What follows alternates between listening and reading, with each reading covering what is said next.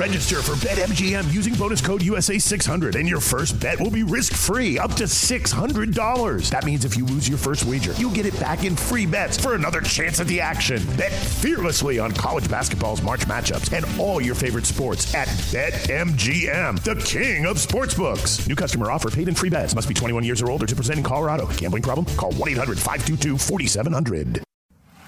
Habla español, amigo. Español, amigo. Damas y caballeros, están escuchando Hablemos MMA con Danny Segura.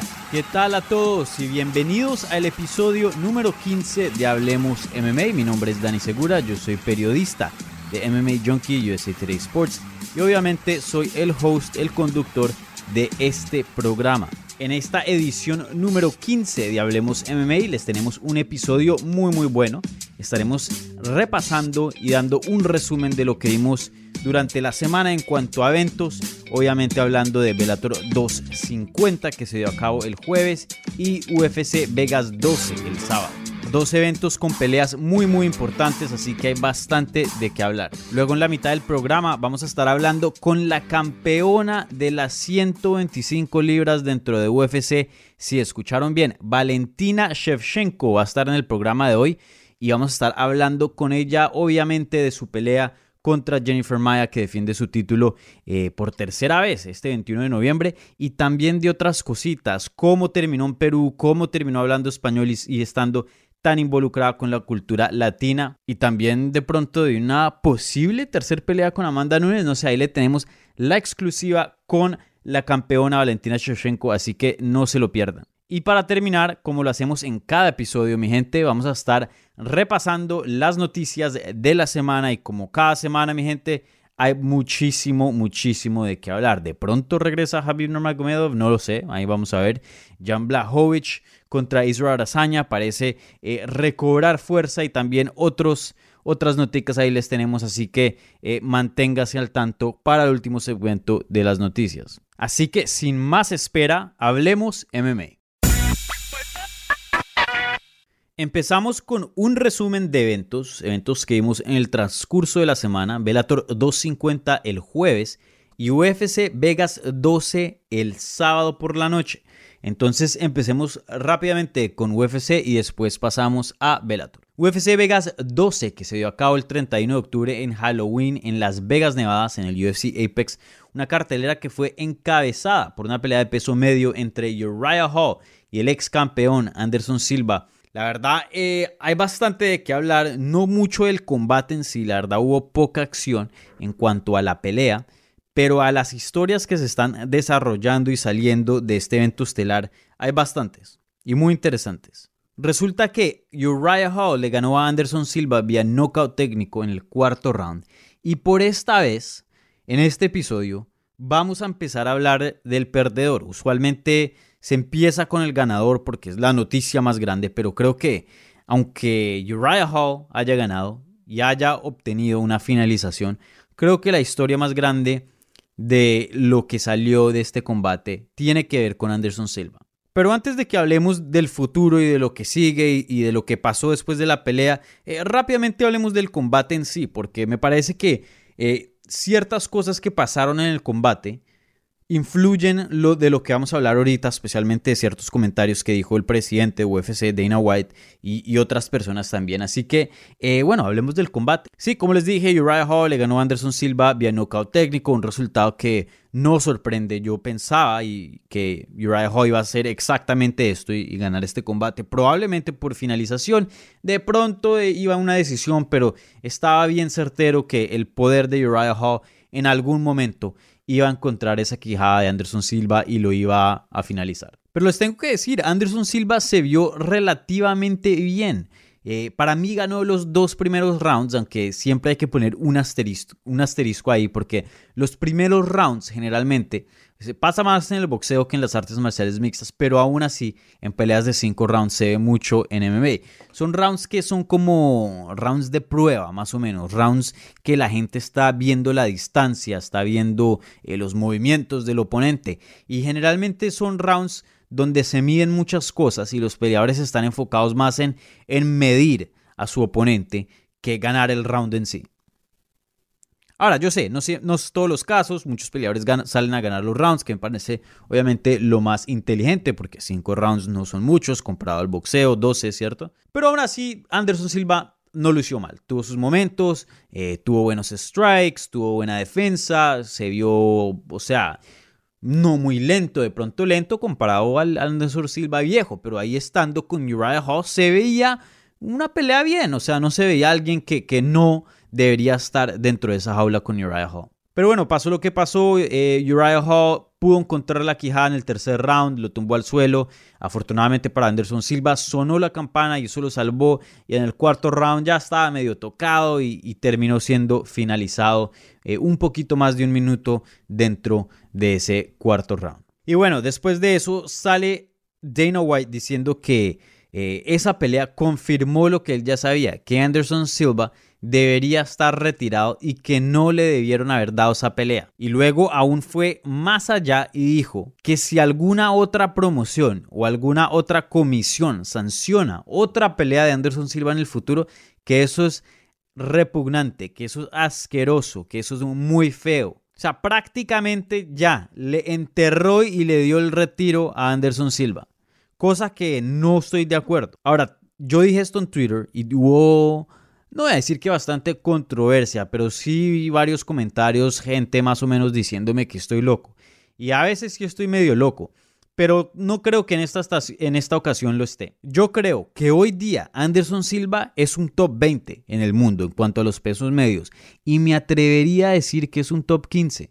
O sea, si se ponen a analizar quién está en el top 15, o sea, el 14, 15, 13, hay, varios que Anderson Silva yo diría que les puede ganar. Por ejemplo, un Brad Tavares contra Anderson Silva. Saben que yo de pronto me iría con Anderson Silva. O sea, hay peleas muy reñidas que uno dice, bueno, de pronto no es top 15, pero definitivamente top 20 porque está ahí nomás. Entonces no me vengan a decir que Anderson Silva eh, no tiene nada que ofrecer. O sea, no es un caso como BJ Penn que entra a la jaula y ni siquiera puede mandar un puño, no. Sí, estoy de acuerdo. Anderson Silva no es el peleador que era antes.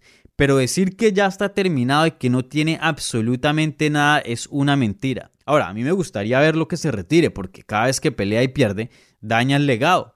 Pero pues Anderson Silva es todo un hombre y, pues es libre de hacer lo que quiera. Si él quiere pelear y no le importa su legado, pues que siga peleando. Ahora, lo que no estoy de acuerdo es que él no está en condiciones para pelear con un top 5 ni con un top 10. Eso quiere decir, él no debió haber estado en la jaula con el campeón actual, Israel Adesanya. Él no debió estar con un top 3, Jared Cannonier, hace poco. Y no lo debieron poner contra Uriah Hall, que es un top 10 en esta ocasión. Pero ahora, si lo pones más abajo de los rankings, yo creo que sí puede obtener victorias. Entonces, muy interesante y vamos a ver qué pasa porque Dana White está empeñado a que Anderson Silva no siga peleando. Y ya aclaró y ya afirmó que esta es la última vez que vamos a ver al brasilero en la jaula de UFC. Ahora, este no es el fin del contrato de Anderson Silva, él tiene una pelea más. Pero si UFC no está dispuesto a dársela, lo tienen que dejar y le tienen que cancelar ese contrato. Y eso le abre posibilidades para otras promociones que entren y le den contrato a Anderson Silva. Y segurísimo que muchas promociones van a estar interesados. Obviamente Anderson Silva siendo un ex campeón, una leyenda del deporte, uno de los mejores de todos los tiempos. Seguro que va a venir un Bellator, seguro que va a venir un One, seguro que va a venir un Rising. Muchas, muchas opciones hay para Anderson Silva. Y la verdad, no odiaría que fuera otra promoción y siguiera peleando, siempre y cuando le den peleas que se merece le den peleas que estén de acuerdo a su edad de 45 años de edad y de su nivel actual. No quiero ver a Anderson Silva con alguien de 26, 27 años. No quiero ver a Anderson Silva en, en ese tipo de pelea. Quiero ver a Anderson Silva en combates con otros veteranos, combates eh, con peleadores de su nivel, no un top 5, no un top 10. Así que vamos a ver qué pasa, porque Anderson Silva no se ve dispuesto a retirarse. De hecho, no anunció retiro en su entrevista después de la pelea. Y el domingo, cuando puso un post en Instagram eh, hablando de su derrota, tampoco anunció retiro. Para mí, Anderson Silva quiere seguir peleando, pero pues no habla mucho de eso porque UFC le está diciendo que ya está retirado y que no va a seguir peleando y que hasta aquí llegó. El Silva quiere seguir peleando y estoy casi seguro que lo vamos a ver pelear, así sea con UFC o en otra promoción, lo vamos a ver pelear. Bueno, y eso nos deja ahora con Uriah Hall, una victoria buena, o sea, tener el nombre de Anderson Silva como una victoria en tu récord siempre es bueno, pero pues Anderson Silva ya no es el peleador que era antes, así que no creo que esta victoria lo acercó más al título. También no fue un desempeño que lució súper bien y, a veces en, peleas, eh, por ejemplo, de decir una Priscila Cachoeira contra Valentina Shevchenko, que uno dice, wow, o sea, que hay niveles. Como les dije, fue una pelea medio reñida y una pelea donde sí, Uriah Hall no lució muy bien. Así que sí, una victoria buena, sí pudo ser evento estelar, sí tuvo más eh, conocimiento en cuanto a, los fans, ¿no? Que los fans ahora conocen más de él. Pero no creo que vaya a pelear por el título en su siguiente pelea. Pienso que Robert Whittaker está al frente de él. Y más adelante en las noticias vamos a hablar de lo que le sigue a Israel Osaña, que parece que no va a ser una pelea en las 185 libras, sino en las 205 libras. Así que para mí, Uriah Hall todavía está bien lejos de pelear por un título, una o dos peleas más. Pues a eso sigue siendo bien lejos. Eh, una si tiene mucha suerte, dos me parece ya algo más normal para pues la posición en que está, ¿no? Entonces vamos a ver qué le sigue Uriah Hall. Pero si Darren Till le llega a ganar a Jack Manson, me parece que Darren Till contra Uriah Hall tiene mucho sentido. También eh, no sé qué pasó con Joel Romero porque esos dos estaban supuestos a pelear, pero si ya está en condiciones para pelear, porque no sabemos si Joel sufre una lesión o qué, no sabemos por qué ese combate se desarmó, me parece que volver a visitar ese matchup, esa pelea, me parece que tiene bastante sentido, me parece que sería un combate bueno y bueno, ya estaba fichado antes, entonces ¿por qué no volverlo a fichar siempre y cuando Romero esté en condiciones de combate? Y bueno, ahora hablemos del Common Event, del evento coestelar. Resulta que en el peso de las 145 libras, Bryce Mitchell le gana a Andre Philly vía decisión unánime, un combate muy bueno. Me encantó esa pelea y la verdad estuve muy impresionado de Bryce Mitchell. Bryce Mitchell es un prospecto, un peleador que apenas tiene 26 años de edad, que está invicto en su carrera, que ha tenido buenas victorias dentro de UFC, pero esta pelea ya era un, una, una pelea coestelar, obviamente una plataforma más grande. Y encima de eso, Andrew Philly sí era un nivel más alto de los peleadores que, con los que él ha estado peleando. Ahora, Andrew Philly no es el mejor de la edición, pero es alguien que tiene bastante experiencia, que tiene un jiu-jitsu decente, que tiene una lucha decente y que tiene un muy buen striking y bastante poder. O sea, ganarle a Andrew Philly no es fácil. Y Bryce Mitchell lució muy bien en esa victoria. Para mí se ganó los tres rounds eh, dos referees estuvieron de acuerdo con eh, lo que yo digo, pero uno no, uno le dio un 29-28, o sea, dándole un round a Andrew Philly. Y bueno, Bryce Mitchell lució muy bien, como dije, muy buenos derribes, muy buen control en el piso, eh, muy buen jiu-jitsu, ahí amenazó a Andre Philly bastantes veces. Y más allá, un muy buen striking. O sea, Andre Philly, que es conocido por su striking, tuvo problemas con el striking de Bryce Mitchell. Bryce Mitchell conectó varias veces y aparentemente se había roto la mano. Él dijo en la rueda de prensa después del combate que se había roto la mano en el primer round y aún así siguió peleando. Aún así siguió teniendo muy buen desempeño en cuanto a su striking. De hecho, en el segundo round fue donde, donde más lució su striking. Así que una excelente victoria para Bryce Mitchell. No sé qué le sigue. Obviamente se va a tener que tomar un tiempo para poder Em, curarse, para poder sanarse de esa mano que se rompió. Pero pienso que aquí UFC tiene una persona muy interesante, alguien que puede llegar bastante lejos y, tiene bastante que ofrecerle a la división. Así que no lo apresuren. Ustedes saben que yo soy bien cuidadoso con eso. Denle en otro oponente del calibre de Andrew Philly, así dos o tres más, y luego se le sube otro nivel. Me parece que una pelea con Kron Gracie sería muy chévere. Obviamente el, jiu-jitsu de los dos es excelente. Kron Gracie me parece más o menos en el nivel de Andrew Philly. No es un top 10, no es un top 5, pero sigue siendo alguien que es bueno y alguien con un nombre bastante grande que obviamente le, le ayudaría a Bryce Mitchell. Así que vamos a ver, pero lo que se sabe es que el Bryce Mitchell tiene muchas, muchas opciones. Y esas fueron las dos peleas más importantes y los resultados más importantes de UFC Vegas 12 pero sí hay varios desempeños que rápidamente quiero hablar. Greg Hardy derrotó a Maurice Green vía knockout técnico en el segundo round. Greg Hardy se está viendo bien, está luciendo bien. No el mejor peso completo, no un top 5, no un top 10. Eh, de pronto sí un top 15, no sé. Pero sí está evolucionando, sí lo vemos un peleador que está cambiando, que está añadiendo a su juego. Vimos que, que estaba haciéndole el check a los kicks, que estaba mandando las patadas, que estaba mandando Maurice Green. Se vio un peleador más calmado, con más experiencia. Obviamente esta era su pelea número 10 y pienso que 10 es un número bien importante. Ahí se define más o menos, bueno, ya tienes 10 peleas, amigo. Eh, ¿Para dónde vas?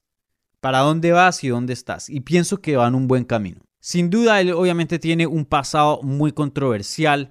Eso es, sería para otra conversación, pero ahora mismo yo estoy hablando nada más de Greg Hardy, el peleador. Y, y sí está mostrando bastante evolución, me parece a mí. Yo le había preguntado en el día de los medios, bueno, eh, Greg, ¿qué tipo de peleador e-, eres ahora? O sea, ¿qué vamos a esperar de ti? ¿Dónde crees que estás en tu carrera?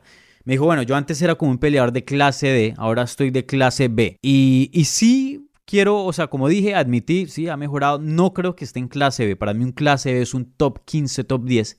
Ya el top 5 es clase A, ¿no? Y, y bueno, me parece que sí ha mejorado, pero todavía le falta, todavía le falta. No creo que tenga eh, mucho éxito con los del top 10. Pienso ahí que se le dificultan las cosas. Eh, o sea, solo pasaron dos rounds y ya vimos un Greg Hardy bien cansado en esa entrevista que le hicieron después del combate, casi ni podía ni respirar. Entonces, se, necesita un buen cardio. O sea, muchos de esos pesos pesados, o sea, pelean cinco rounds sin problema. Entonces, eh, sí, le falta bastante a Greg Hardy, pero sí quería decir que hemos visto una evolución grande en sus habilidades. También Kevin Holland en el peso medio le ganó a Charlie Ontiveros vía knockout técnico en el primer round. Eso fue un knockout medio espantoso, ¿no? Eh, fue pues como un derribe, un slam en el suelo.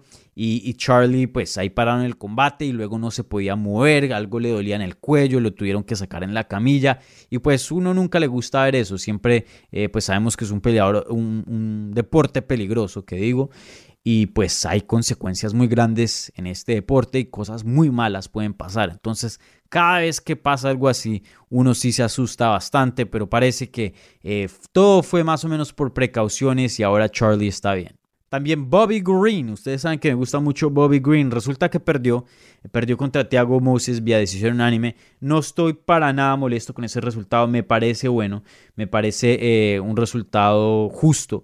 Thiago Moses tuvo un muy buen desempeño y, fue muy inteligente en eso de combate. Pienso que eso fue lo que le ganó, inteligencia y la lucha. Y hubo otros resultados que pueden chequear en mmajunkie.com, eh, resultados muy buenos, pero por cuestiones de tiempo, ahora vamos a pasar a Bellator 250, que se puede decir de pronto tuvo, bueno, un papel ya en cuanto a la pelea en sí, no fue la mejor pelea, pero se puede decir que era la pelea más grande de la semana. Obviamente una pelea por el título vacante del peso medio. Gegard Musasi, el ex campeón, peleando con el campeón actual de las 170 libras, Douglas Lima. Y una pelea que fue bastante aburrida. Eh, bueno, no diría que bastante aburrida, pero estuvo aburrida. Eso sí, no, les voy a mentir. Gegard Musasi hizo lo que tenía que hacer. Douglas Lima estuvo bien tímido, no, no mandó muchos strikes, estaba retrocediendo mucho. Y el suelo de Gegard Musasi, el tamaño, eso fue lo que dictó el resultado de este combate. También diría que la defensa del striking de Gegard Musasi, porque Simplemente Douglas Lima no pudo hacer mucho en cuanto a su juego de striking y pues en el Jiu-Jitsu sabíamos que Gegard Musasi traía esa experiencia, traía esa ventaja. Entonces, eh, un resultado que no sorprende mucho y yo creo que un resultado relativamente bueno para Bellator porque Gegard Musasi es una de las estrellas más grandes de esa promoción y ahora tiene un cinturón, que eso siempre es bueno. Y pues Douglas Lima es un campeón de las 170 libras y eso no se perdió, él sigue siendo campeón en esa división, entonces eh, pues ahora tienen nombres bien grandes, pues entonces ahora tienen nombres bien grandes que son campeones en sus respectivas divisiones. También en el evento coestelar de esa cartelera, Henry Corrales le ganó a Brandon Gritz vía decisión dividida. Una pelea muy buena, una pelea que, que estuvo emocionante. Obviamente se sabía que iba a ser así entendiendo el estilo de los dos peleadores. Y resulta que Henry Corrales dio tremendo bombazo después de la pelea en la rueda de prensa y dijo que ahora se va a bajar a las 135 libras y quiere una revancha con el actual campeón de esa división, Juan Archuleta. Y ahí dijo ciertas cosas de Archuleta eh, que pues bueno, de pronto no se pueden repetir aquí en el programa. Pero me parece es una pelea muy interesante. Sabemos que los dos pelearon anteriormente, una pelea bien aburrida. Pero no sé, es una de esas peleas que uno dice, hmm, si pelean otra vez, yo creo que esta vez va a ser diferente. Eh, pero bueno, vamos a ver qué pasa. Henry Corral es definitivamente un peleador muy emocionante, muy bueno. Y si llega a bajar a las 135 libras, me parece un peleador que va a ser muy, muy grande en esa edición, porque ya por sí en las 145 libras tiene un buen tamaño. Entonces, vamos a ver qué le sigue a Henry Corrales, pero me parece que si baja a las 135 libras, esa edición se va a poner muy interesante. Y aunque esas dos peleas de las que acabamos de hablar fueron las peleas más grandes de esta cartelera, hubo también otros desempeños que quiero mencionar rápidamente. Jake Hager, la estrella de lucha libre, le ganó a Brandon Carlton en una pelea bien reñida que terminó en decisión dividida. Jake Hager, un luchador, eh, como dije, eh, de lucha libre, profesional, ¿no? De, entre comillas, no, de mentiras. Eh, sigue mostrando que está mejorando y está evolucionando y bueno, tuvo una buena victoria y, y, la verdad que fue testeado, fue, fue probado en ese combate y sí vemos que sí tiene algo de pelea al Jake Hager. A él sí les tengo que decir que no le veo así muchísimo potencial de ser campeón algún día. De pronto sí lo vemos en algún combate grande con un peleador que sí tenga un buen nombre, pero eh, no, no sé, o sea, con la edad que tiene, con, la, con el ritmo de evolución que vemos, aunque bueno, yo siempre puedo estar equivocado en estos comentarios, pero pues es mi opinión. Eh, pienso que este más o menos va a ser el tipo de nivel que vamos a ver de Jake Hager y de pronto sí un nivel más, pero no creo que eh, la cosa vaya aún más allá. También Saba Homasi tuvo un knockout excelente sobre Bobby Walker. Saba Homasi está luciendo muy bien en sus últimos combates. También Adam Boric, que es uno de los mejores prospectos de Bellator, también tuvo otra victoria ganándole a Eric Sánchez vía decisión unánime. Así que échenle ojo ahí a Adam Boric porque promete bastante y pienso que tiene un futuro muy muy bueno. me parece muy bien este tipo de oponentes que le esté dando. Yo sé que él se puso un poquito molesto y dijo, no, yo no quiero este tipo de oponentes, yo quiero nombres grandes, conmigo nadie quiere pelear. Y pienso que de pronto eso es verdad, pero en la larga yo creo que va a ser muy bueno para Dan Borch tener este, tener este tipo de desempeños contra este tipo de oponentes. Así que, Borch, por favor, no te aceleres Vienen cosas grandes en tu futuro, pero en el futuro, no ahora. Así que aguántate y, sigue, sigue evolucionando en tu juego. Bueno, y con eso concluyen los resultados de Bellator 250 y UFC Vegas 12. Si quieren ver los resultados completos, por favor visiten MMA Junkie para ver todo lo que pasó en esos eventos. Bueno, y ahora vamos a hablar con la campeona con Valentina Shevchenko. Una tremenda entrevista, la verdad que estuve súper contento que nos acompañara aquí en el programa. Y, bueno, una entrevista muy buena y conocí bastante de Valentina Shevchenko. Así que eh, aquí les va la entrevista de la semana. Hablemos MMA con Danny Segura. Ahora se une al programa una de las peleadoras más peligrosas del mundo, una de las mejores peleadoras, en mi opinión, la mejor peleadora que ha existido en las 125 libras. Le dicen la versión mujer de James Bond. Démosle la bienvenida a la campeona de UFC de peso mosca, Valentina Shevchenko. Valentina, ¿cómo estás? Y bienvenida al programa. Hola Dani, estoy bien, todo bien, tranquilo después de entrenamiento, descansando ya, sí, gracias por tenerme hoy. No, para mí es todo un placer. He estado siguiendo tu carrera por bastante tiempo y, bueno, eh, me parece muy interesante. Obviamente todo el mundo te, conoce, campeona de las 125 libras. Eh, peleaste mucho tiempo también en 135. Y, bueno, mucha gente te conoce pues por, por eh, lo que traes a la jaula, por ser una de las mejores mujeres peleadoras hoy día en, el planeta. Eh, pero también una cosa que muchas personas piensan y, piensan que es muy interesante de ti es que si eres de, de Kirguistán, pero también te nacionalizaste en Perú. Entonces, eh, cuéntanos, ¿cómo, ¿cómo terminaste tú en Perú y, por qué Perú? Ah, una, una corrección, no estoy nacionalizada de Perú, ah, ah pero sí pero sí hemos vivido ocho años en Latinoamérica, en Perú. Viajamos por diferentes países de toda Latinoamérica con seminarios, con dando diferentes clases de Muay Thai. Sí, me encanta, me encanta este país, me encanta este continente porque es una cultura bien linda, bien alegre, con buena gente, con excelente comida y todos años que yo he vivido allá en Perú y solamente ahora estoy recordando con mucha felicidad y alegría. Sí, es ah, una linda etapa en mi vida. Sí, ah, ok. Aquí Wikipedia está mal, entonces toca hacer una corrección porque dice que estás nacionalizada. Eh, Wikipedia, siempre está mal. Ahí se pueden unas cosas que yo cuando leo así me, sorprende a mí misma. sí, sí, sí, definitivamente. Nunca, nunca no puedes confiar completamente en Wikipedia page. Sí, eso, eso es verdad, tienes mucha razón. Y entonces, bueno, eh, te fuiste tú a, Perú y, estuviste en Latinoamérica em, enseñando Muay Thai, ¿eso fue lo que te, te, te trajo al continente? Ah, tú sabes, como mm, mm, yo tengo mi equipo, es ah, mi equipo con quien estoy trabajando hace años, ah, mi entrenador con quien yo empecé a entrenar desde cinco años de edad, mi hermana que también es campeona de Muay Thai, que es peleadora de UFC, y con, eh, es, es como equipo eh, nosotros siempre viajamos juntos porque nuestro estilo de vida es eh, bastante viajes, conocer diferentes culturas, conocer diferentes países. Y yo sí, yo estuve nacida en Kirguistán, ah, pero mi nacionalidad es ah, rusa.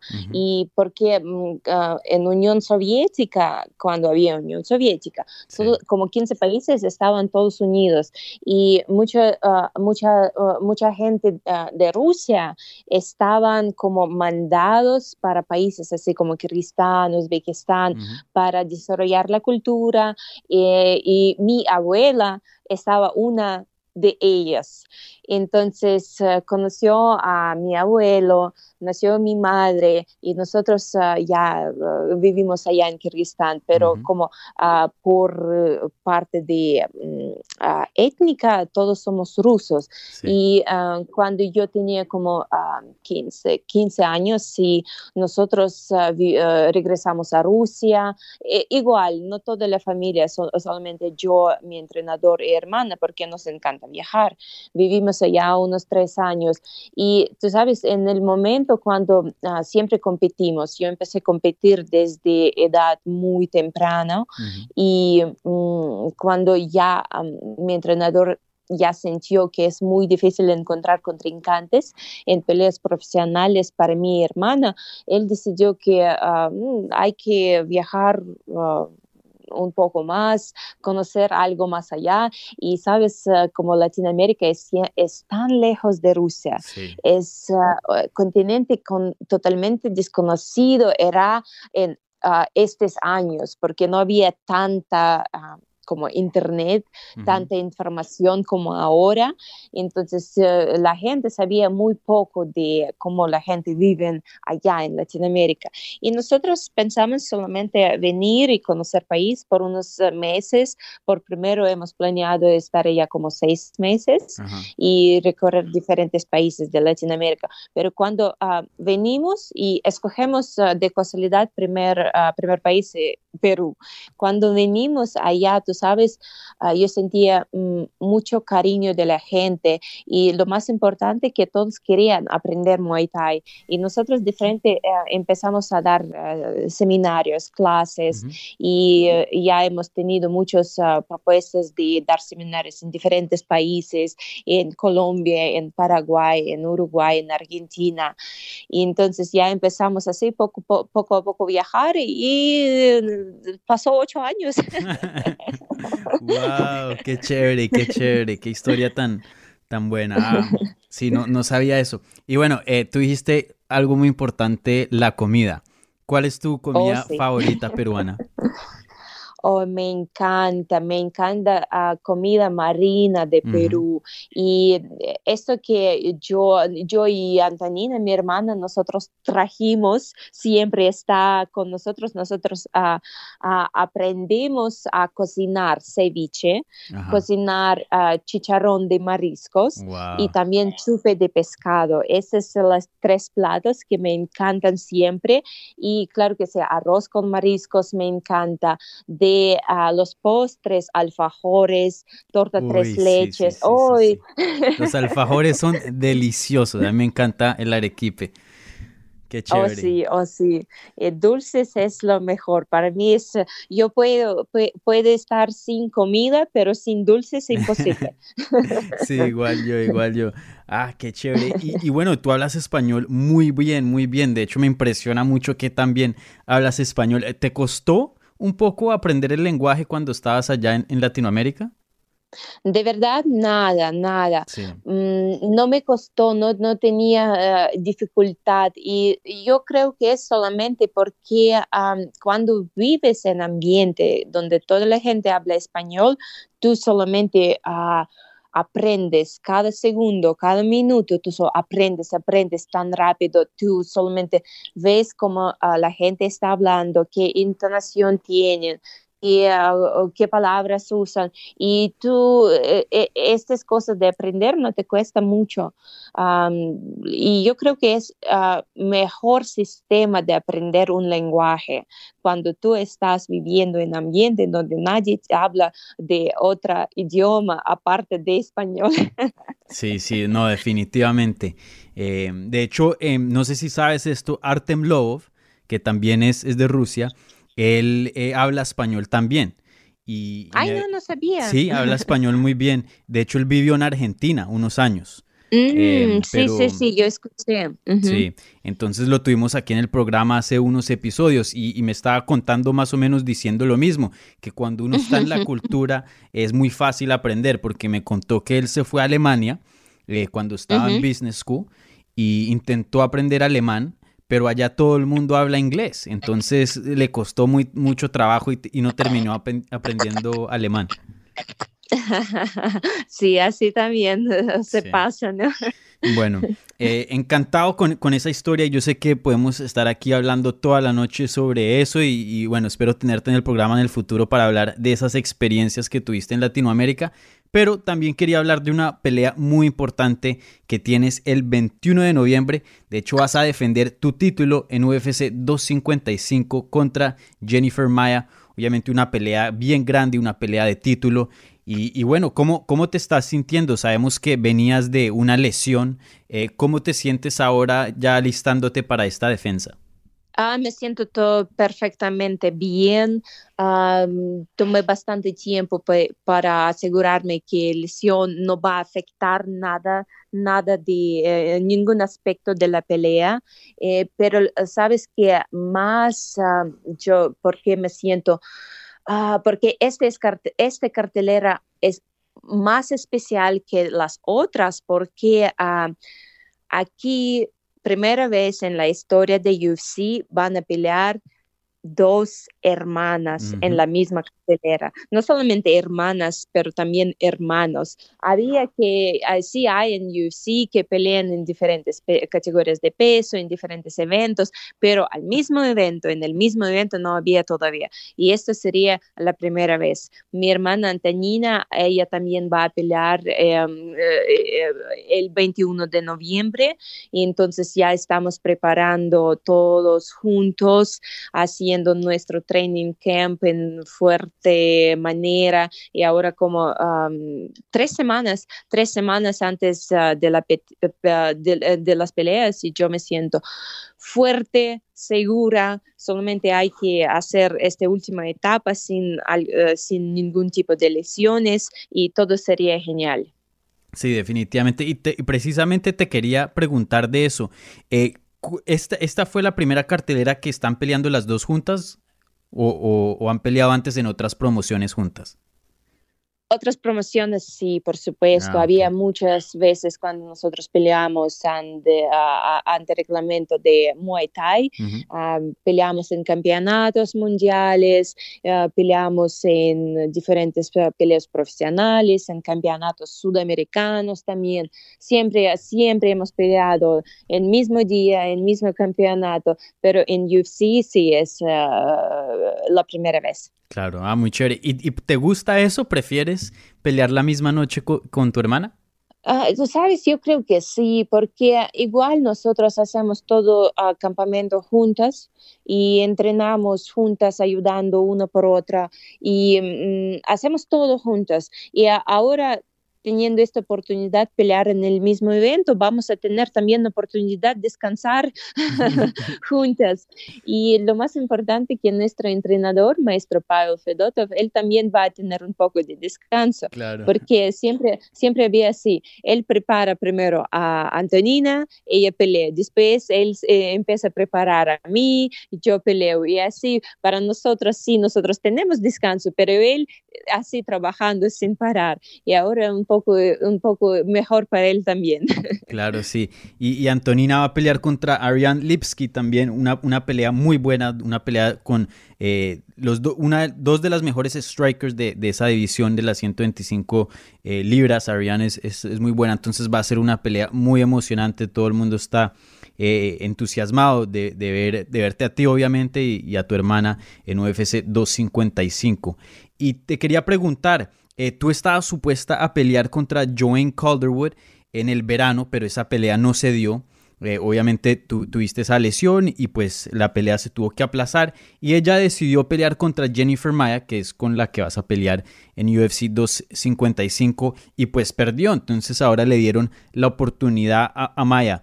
Eh, ¿Tú pensaste que iba a ganar Maya esa pelea o pensaste tú que ibas a seguir con Jojo Calderwood como tu oponente? Ah, tú sabes, yo ah, creo que yo sentí que podría ser am, Ujú. esta opción que ah, Jennifer va a ganar y yo vo- voy a, eh, no sabía que si, si voy a pelear con ella o no voy a pelear, pero la manera que como ella ganó a, a, eh, Jojo Calderwood, entonces ya aseguró su op- oportunidad, entonces ah, mereció, ah, la mereció bien, entonces am, ya, pero ya sabía que puede ser diferente, que mi contrincante va a ser diferente, ah, no Jojo, pero Jennifer Maya. Entonces, eh, pero para mí es normal, para mí es totalmente como, no, no me preocupa mucho si mis oponentes están cambiando, entonces yo tengo suficiente tiempo para prepararme bien para cualquier pelea. Y em, ya lo más importante para mí es que mi contrincante va a ser fuerte, para, porque yo no quiero pelear con alguien que no está listo para una pelea por el título, porque yo voy a dar toda, toda la fuerza de mi fuerza físicamente y mentalmente, y es así, yo, que, eh, yo quiero que, am, para que, para que ah, todos los fanáticos se disfruten la pelea, de verdad, sí, sí esto lo que me, a, a mí me más preocupa.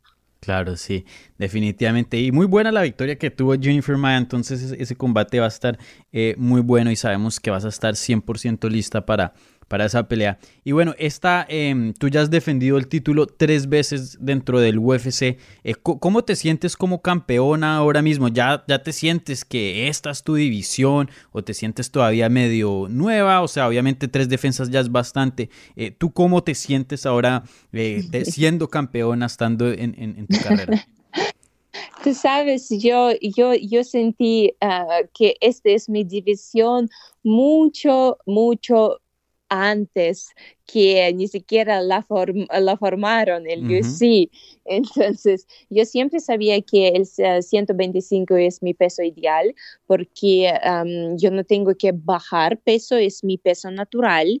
Ah, bajo uno- unos kilos no más para el día de pesaje es nada, nada eh, como, ah, no me cuesta nada de hacer esto.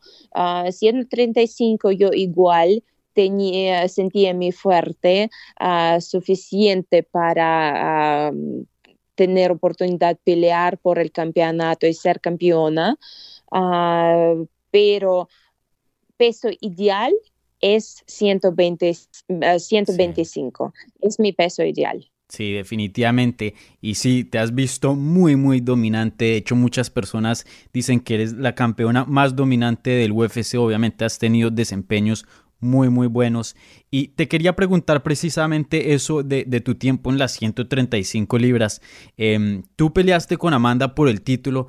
Esa no era tu categoría ideal y aún así eh, pues llegaste al top. Muchas personas pensaron que tú hiciste suficiente para ganarle a Amanda Nunes y yo creo que las personas que han peleado con Amanda recientemente, tú eras la, que le has dado una pelea más dura. Que, las otras contrincantes. Eh, ¿Has tenido en mente de pronto una pelea con ella? Porque he visto que personas han, han hablado de, de, ese futuro combate. ¿Tú qué piensas sobre, sobre eso? Ah, yo creo que sería lógico, ¿no? Porque como ahora yo veo, ella bastante fácil pasa a sus ah, oponentes. Y yo creo que eh, para el futuro esto es eh, va a ser lógico para tener esta tercera pelea porque a la segunda pelea como tú dijiste y es de verdad y yo, yo no, no la perdí yo la gané es solamente eh, allá. Si por ejemplo esta pelea sería Ah, en estatus como ahora, como campeona y campeona. Entonces, uh, jueces ya tenían ah, otro, otra vista para la pelea. Pero hace tres años, en 2017, cuando fue esta pelea, entonces ellos creyeron que este única, solamente única cosa que le dio la victoria es uh, lanzamiento que uh, en, en, quinto round. Y, ni siquiera ella lo empezó, yo este, empecé, pero como es uh, el round final, todos están resbalosos, ella más pesada, entonces ya yo, yo, caí abajo, pero tenía que caer encima. Sí. ya, entonces em, ya, e, esa es la única cosa que dio una chiquita ventaja en ojos de los jueces que habían esta noche. Pero así pasó como pasó y mm, ya creo que en el futuro sería bastante lógico tener esta ah, tercera pelea entre nosotros. Sí, definitivamente. Y, y sí, eh, fue una decisión dividida para que la gente que esté escuchando, una pelea muy, muy cerrada.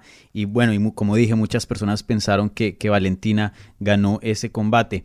Y, y, sí, estoy de acuerdo contigo. Creo que si llegaran a pelear otra vez, sería una pelea muchísimo más grande, pues porque Tú ahora eres campeona, ella también ahora es champ champ porque ganó un cinturón en las 145 libras y las dos como que las carreras de, desde ese entonces se, se les han elevado, las dos tienen un estatus mucho más grande en el deporte. Y, bueno, tú dices que esta pelea, esta tercera pelea es lógica, eh, más o menos, obviamente yo sé que es difícil con esto de la pandemia y los tiempos y todo eso, pero más o menos eh, para ti, ¿cuándo sería un buen tiempo eh, pelear con ella en el futuro? ¿Será que en el 2021 sería un buen año? ¿Tú piensas que de pronto un poco más? Mm, de verdad no lo sé, no he pensado todavía porque ah, yo estoy enfocada en mi ah, categoría por ahora 120, 125, entonces esto es lo que yo ah, pienso mm, de ahora, ser dominante, retener de nuevo, de nuevo mi cinturón. Y esto es lo que yo pienso, mi futuro cercano, pero si va a ser este tipo de lucha en el futuro, Uh, definitivamente me gustaría tenerla con todos uh, fanatos alrededor, con el público y no, no, no en una arena vacía, ¿no?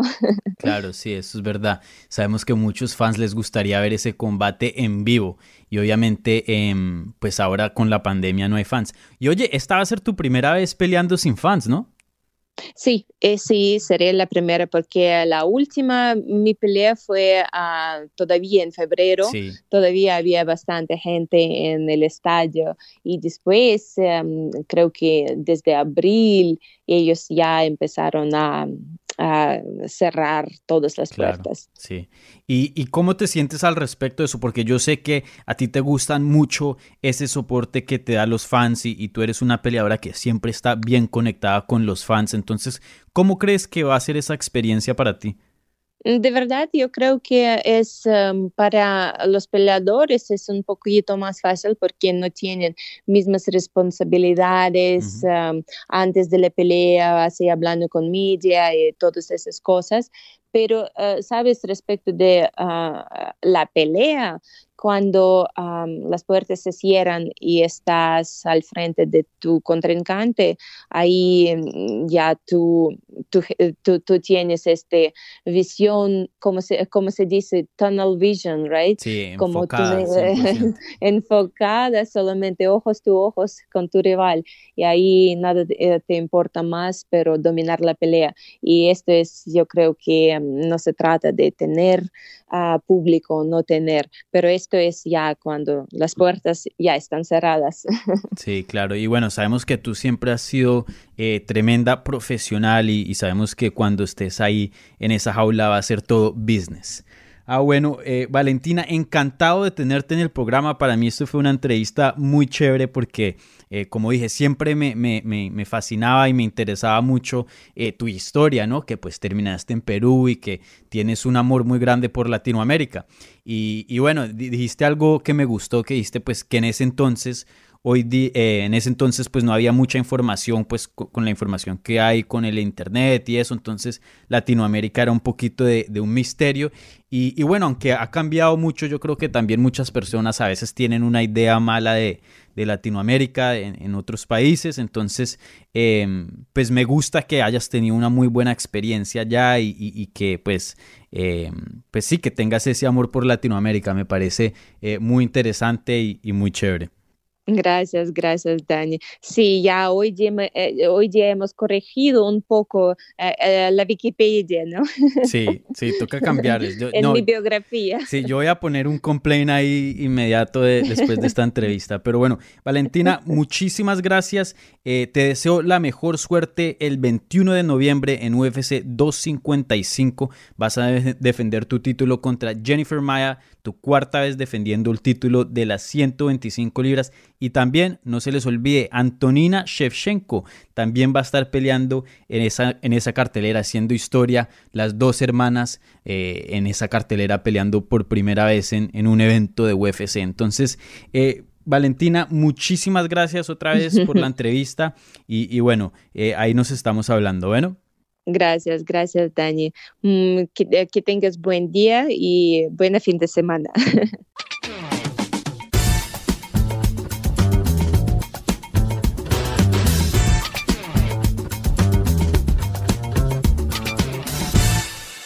Ahora vamos a repasar las noticias de la semana y como siempre hay muchísimo de qué hablar, así que empecemos. Esta noticia, o bueno, no diría noticia, pero diría desarrollo, me parece el desarrollo más interesante de la semana y ocurrió en la rueda de prensa después del evento de UFC Vegas 12 y el presidente de UFC Dana White dijo que habló con Habib Nurmagomedov.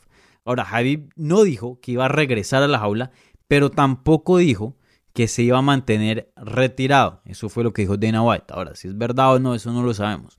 Pero sí dijo que de pronto está considerando el Habib Nurmagomedov ese récord de 30 y 0 porque sí, la mamá le había pedido que parara de pelear, pero el deseo del padre fue que se retiraran 30 y 0. Así que yo les dije, hay que esperar a ver que Habib regrese a la casa, esté con su mamá, se tome un tiempo, eh, descanse, pueda procesar la muerte de su padre, que es algo bien eh, heavy, ¿no? algo bien pesado.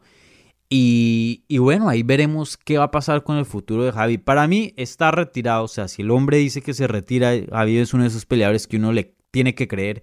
Es un peleador que eh, nunca ha sido cogido en una mentira, que nunca ha dicho algo y luego no, no lo hace. Entonces, si él dice que se retiró es porque de verdad se retiró. Ahora, puede cambiar de opinión y pienso que es probable, o sea, que hay una posibilidad. Pero bueno, vamos a ver qué pasa. Pero sí me parece interesante ese comentario que dijo Dana White en la rueda de prensa de UFC Vegas 12. Para mí que regrese, que hagan o la revancha de Conor McGregor o la pelea con Tony o una pelea con George St. Pierre. Así que vamos a ver qué pasa, pero definitivamente comentarios muy interesantes. También en esa misma rueda de prensa, Dana White reveló que hay planes de hacer una pelea entre el campeón de las 205 libras, Jan Blachowicz, y el campeón de las 185 libras, Israel Adesanya. Ahora, no pienso que esta pelea sea una super pelea, pero me parece que sí puede dar para futuras super peleas. O sea, ahora mismo, Jan Blachowicz contra Israel Adesanya, o sea, es una pelea interesante y pienso que muchos fans la van a ver y estarían interesados porque es una pelea muy reñida y no solo eso, pero vamos a ver cómo Israel Adesanya tiene un desempeño, cómo se ve en las 205 libras con alguien del tamaño de Jan Blachowicz, que no es un peleador pequeño para nada. Entonces, por ese lado sería interesante pero no creo que sea así una pelea gigante. Ahora, lo que sí es interesante es que si llega a ganar Israel Adesanya, uno se vuelve champ champ, campeón en las dos divisiones, y eso le va a abrir muchas puertas y, viendo el ritmo de él, porque es un peleador que pelea con bastante frecuencia, hasta yo creo que va a poder defender los dos títulos. Y luego no solo eso, pero vamos a ver qué pasa con John Jones, porque John Jones no le gusta a Israel Adesanya, y si lo ve con su título, segurito que baja otra vez a la división o bueno, regresa, porque la verdad que todavía no ha subido oficialmente al peso pesado, todavía no ha, tenido su debut en esta categoría, pero así lo tenga o no, yo pienso que regresa a las 205 libras si Israel Adesanya se vuelva campeón. Obviamente sería una pelea gigante, una pelea que le añadiría el legado de, de John Jones, que eso es algo muy difícil que se encuentre, o sea, ganarle a Dominic Reyes, a Anthony Smith, a Thiago Santos, son peleas buenas, que sí, el récord se, se agranda, ¿no? Se le extiende a John Jones, pero no son no, no le añaden nada, o sea, más allá de eso. Entonces, una pelea con Israel Adesanya sí haría eso y, pues obviamente se pondría muy, muy interesante. Entonces, vamos a ver qué pasa ahí, pero muy interesante esos comentarios de Dana White. Vamos a ver si esa pelea sí se lleva a cabo. Sabemos que es una pelea que quiere Jan Blachowicz y también que le interesa a Adesanya. Entonces, vamos a ver qué pasa ahí. Ahora, no en la rueda de prensa, pero en el evento durante la transmisión de UFC Vegas 12, la promoción anunció que en marzo del 2021 va a regresar el reality de The Ultimate Fighter y va a estar en ESPN Ahora, esta temporada va a ser peleadores de el peso gallo de los hombres en las 135 libras y también el peso de las 185 libras. Dos categorías muy interesantes porque para mí 135 ya tiene bastante talento y no necesita más. De hecho, más hasta sería problemático porque me parece que hay mucho. Entonces no entiendo esa categoría. Para mí de pronto 145 eh, necesitaría un poquito más de, sangre nueva. Hasta diría yo que de pronto las 205 libras, no sé. 185 sí me parece que tiene sentido esa división. Eh, tiene buenos nombres y es una división buena, no estoy diciendo que no, pero siempre eh, sí le ayudaría otro nombrecito ahí. Entonces, bueno, interesantes las elecciones, pero sí, vamos a ver peleadores de las 135 libras y de las 185 libras. Ahora, los coaches, los entrenadores no han sido anunciados. Y pues vamos a ver qué pasa ahí. Habían rumores, ciertos eh, rumores de de pronto un Conor McGregor, no sé, habían varios, de pronto hasta un Israel Azaña, había, habían varios rumores que circularon ahí por un tiempo. Eh, ¿Se acuerdan? Mucho tiempo habían dicho que hasta Costa y Adazaña, pero obviamente nunca terminó pasando. Así que vamos a ver quién va a terminar como entrenador de The Ultimate Fighter. Y por último, esta noticia sí fue medio triste. Resulta que Bellator despidió a 30 peleadores y eso incluye a Frank Mir, el ex campeón de UFC, y Roy Nelson. Obviamente dos nombres muy grandes. Y ya después de eso no los nombres más grandes del deporte, pero sí irían nombres con bastante historia y, nombres conocidos para los fans, como un Joe Warren, que fue ex campeón de, de Bellator. Bueno, Rafael Lobato Jr., pero sabemos que se retiró por cuestiones de salud, no va a poder pelear, pero ya no está con contrato en Bellator. Rafael Calvalio, ex campeón de las 185 libras. Joe Schilling, que pues tenía un buen nombre, de hecho estaban muchas comerciales de Bellator y eso, entonces esa sí me sorprendió bastante. Ricky Bandejas, AJ Agasarm, Derek Campos, Mike Kimball y bueno, muchos otros más que no voy a estar aquí nombrándoles, pero sí bastantes peleadores que Bellator dejó ir. Entonces vamos a ver dónde terminan, pero definitivamente nombres grandes que yo creo que les interesaría a muchas promociones. Ahora vamos a hablar sobre los combates anunciados en el transcurso de la semana. Empecemos con los combates que se cayeron. Resulta que el mexicano Gabriel Benítez dio de positivo por COVID-19 y su pelea contra Justin James ya no va a ser en UFC en ESPN más 40, que estaba eh, planeado para el 14 de noviembre. Ahora, yo hablé con el Mugli Benítez, de hecho él iba a aparecer en un episodio de Hablemos MMA, pero pues obviamente hablamos del combate y de muchas otras cosas más, entonces al haber dado positivo con COVID, pues eso cambia las cosas y, bueno, la verdad no sé qué hacer con esa entrevista. Eh, de pronto sí la pongo eh, porque hablamos de otras cosas, de pronto la edito de una manera que pues no hablamos de lo que ya no está pasando. Pero bueno, de todas maneras hablé con él y, me contó que bueno, que todo bien en cuanto al COVID. Y, y, que esa pelea supuestamente va a ser aplazada. Bueno, son los planes por ahora. Entonces vamos a ver en qué fecha la ponen. Bueno, siguiendo hablando de las cosas tristes, resulta que Robbie Lawler quedó fuera de su combate contra Mike Perry en UFC 255 el 21 de noviembre. Tuvo una lesión y tuvo que salirse del combate. Ahora, esta pelea con Robbie Lawler y Mike Perry va a ser excelente. Yo creo que los dos tienen un estilo muy emocionante. Los dos eh, pues son strikers y esa pelea prometía bastante. Entonces, por ahora, Mike Perry no tiene oponente, pero como lo dijeron muchos en Twitter, eso no va a ser difícil. Encontrarle oponente a Mike Perry no va a ser difícil. De hecho, ya varios peleadores pusieron su nombre ahí para eh, servir como reemplazo y pelear contra Mike Perry. Y es muy chistoso porque Mike Perry no es rankeado. No es así un veterano así muy viejo de UFC como un Diego Sánchez o alguien que tenga un nombre. Pero aún así, por su personalidad y todo eso, eh, pues tiene bastante atención. Entonces es como un, un money fight, como le dicen ahí en inglés, una pelea que, que ayuda bastante a las carreras de los peleadores, obviamente si llegan a, si llegan a ganar, porque los pone en una plataforma bien grande. Entonces, eh, bueno, muy interesante ahí, pero vamos a ver qué pasa con Mike Perry. Empezando cronológicamente con los combates anunciados, resulta que el 5 de noviembre, o sea, esta semana, Bellator 251 añadió una pelea entre Taro Fortune y Seth Soma eso va a ser para el evento coestelar. También añadieron una pelea entre Derek Anderson y Kylie Smota. Y para la siguiente cartelera de Bellator, Bellator 252, resulta que Jaroslav Amazov va a pelear contra Logan Starley. Eso va a ser el 12 de noviembre una pelea muy buena. Ese Amazov no tiene así un buen nombre, no, es así súper famoso, pero está invicto. Creo que tiene 24 victorias, obviamente cero, derrotas y promete bastante. Un peleador que, es muy bueno y toca eh, mantenerle atención ahí porque me parece que va a llegar a ser uno de los mejores de Bellator. De hecho, ya yo diría yo que es un peleador cerca al top. No me parece que es uno de los mejores, mejores, pero pues sí está ahí arribita. Ahora hablando combates de UFC, resulta que para el 14 de noviembre Islam Makachev va a pelear contra el ex campeón Rafael Dos Anjos en el evento estelar de UFC en ESPN más 41. Como les dije, eso va a ser el 14 de noviembre. Ahora, esa pelea estaba supuesta a pasar en la cartelera de, de Habib contra Gagey, que eso fue en octubre, ¿no? En octubre 24, pero pues por cuestiones de, de, Rafael Dos Anjos, que dio positivo con COVID, fue aplazada y ya le encontraron fecha, que es ahora el 14 de noviembre, evento estelar en UFC ni ESPN más 41. Ahora pasando a UFC 256, el 12 de diciembre, resulta que vamos a ver una pelea entre Cyril Gane y el ex campeón del peso pesado Junior Dos Santos, un matchup que me encanta. Generalmente no me gusta ver Junior Dos Santos así con, con peleadores muy jóvenes que lo vayan a noquear y eso. Y, bueno, esto puede pasar acá, ¿no?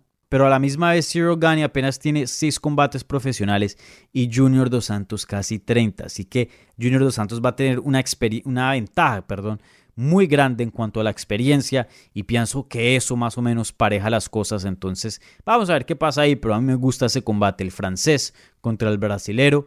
Y, bueno, vamos a ver si Cyril Gane ya está lo suficientemente listo para medirse con un hombre como el de Junior Dos Santos. Y ya pasando, imagínense, al 2021, para el 27 de febrero, vamos a ver una pelea entre Dominic Reyes y Jerry Prochaska. Esta pelea me encanta, obviamente Dominic Reyes es uno de los mejores peleadores de las 205 libras.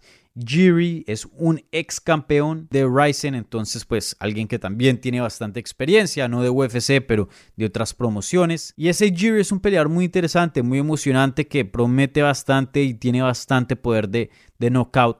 Entonces, una pelea contra Dominic Reyes me parece que es un salto bastante grande, pero si le llega a ganar, ahí sí se vuelve una figura muy importante y muy interesante en esa división de las 205 libras. Y bueno, si llega a ganar Dominic Reyes, recobra lo que perdió contra Jan Blachowicz. Así que un buen combate. La verdad, estos combates anunciados me gustan bastante. Y con eso concluyen los combates anunciados y las noticias de la semana. Y con eso termina el episodio número 15 de Hablemos MMA. Muchísimas gracias a Valentina Shevchenko por acompañarnos en el programa de hoy. Estuve súper contento con esa conversación porque no sabía de su historia, de cómo terminó en Latinoamérica y Perú. Entonces, eh, muy interesante que pues se haya ido por unos mesecitos y se hayan convertido en ocho años. Así que eh, cosas muy interesantes. También obviamente sus comentarios sobre Amanda Núñez. Creo que esta es la primera vez que la oigo hablar de ese estilo sobre esa trilogía. Usualmente no... No, no, haya mostrado tanto interés en el pasado. Así que eh, comentarios muy interesantes y también obviamente de, de, de, lo que le viene de su pelea de título contra Jennifer Maya el 21 de noviembre. Así que muchísimas gracias a Valentina Shevchenko por su tiempo. Y como siempre, mi gente, muchísimas gracias a ustedes. No se les olvide, nos pueden seguir en redes sociales, en Twitter, Instagram y Facebook en arroba Hablemos. También me pueden seguir a mí en esas mismas plataformas, en arroba Danisegura TV. Y recuerden, suscríbanse en cualquier plataforma de podcast que estén escuchando este programa. Estamos por todo lado. Compartan este show en las redes sociales. Nosotros le estaremos haciendo retweet. Y sí, díganle a sus amigos sobre este programa para que el show pueda seguir creciendo y hagamos cosas más chéveres en el futuro. Así que tengan una linda semana, disfruten las peleas que se vienen este fin de semana y nos hablamos el próximo lunes.